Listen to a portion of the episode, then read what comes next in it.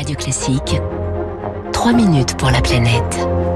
6h54, bonjour Baptiste Gabory. Bonjour Fabrice, bonjour à tous. Il a été vu dans la Vienne le 28 novembre, dans les Yvelines le 11 novembre, ou encore en Indre-et-Loire, toujours le mois dernier. C'est le loup. Revenu en France en 92 via les Alpes du Sud, le loup gris recolonise peu à peu le, le pays, y compris donc désormais dans l'ouest et dans le nord. Et oui, le 26 novembre dernier, donc, à Saint-Marc-la-Pile, petit village d'Indre-et-Loire, au petit matin, un agriculteur croise la route d'un animal. Il s'arrête net.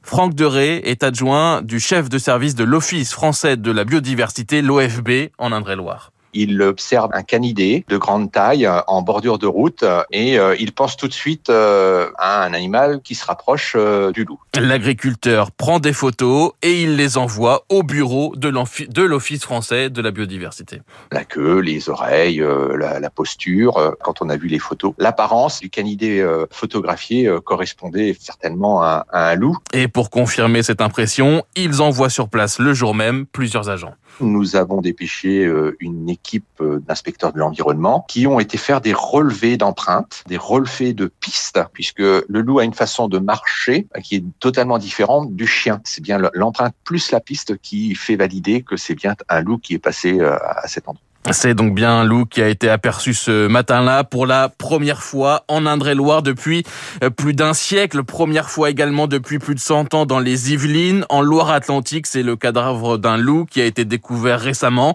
alors même que les meutes de loups connus en France vivent dans les Alpes, dans le sud euh, de la France ou dans l'Est. Cette colonisation n'a en réalité rien d'étonnant. C'est ce que nous explique Farid Benamou, géographe et chercheur au laboratoire ruralité de l'Université de Poitiers le groupe qu'on appelle euh, la meute, qui est sédentaire, hein, 2 à 5 individus, quand ce groupe euh, est en surpopulation, eh bien les jeunes ont tendance à partir. Et ces jeunes-là, ils peuvent faire plusieurs dizaines, plusieurs centaines, et on a même des records à, plus de 2000 km. Ça veut dire que, à l'heure actuelle, n'importe quel territoire français peut très bien voir surgir un loup. Ça ne veut pas dire pour autant que l'espèce s'installe. Des loups solitaires qui cherchent un nouveau territoire, capable donc de faire 80 ou 100 km en une seule journée.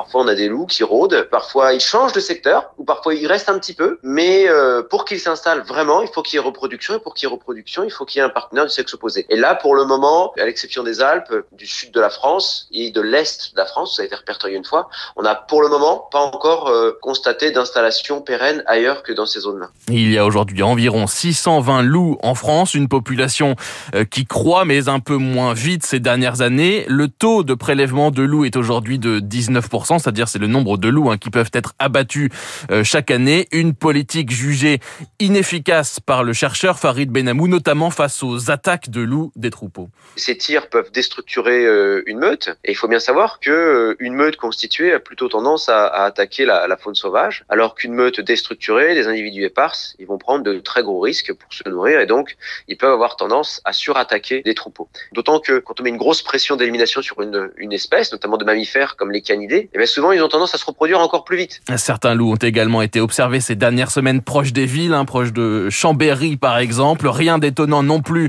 selon les spécialistes. Le loup n'est pas craintif. Il ne faut pas s'en inquiéter, disent-ils, et peut-être même s'y habituer. J'ai trouvé ça formidable. Merci beaucoup Baptiste Gabory. Il faut pas diaboliser le loup. Merci. À demain Baptiste. Il est 6h58 sur Radio Classique. Territoire d'excellence à présent. Et si près de chez vous une église bien sonne demain soir pour la messe de minuit, il y aura sûrement de cette entreprise.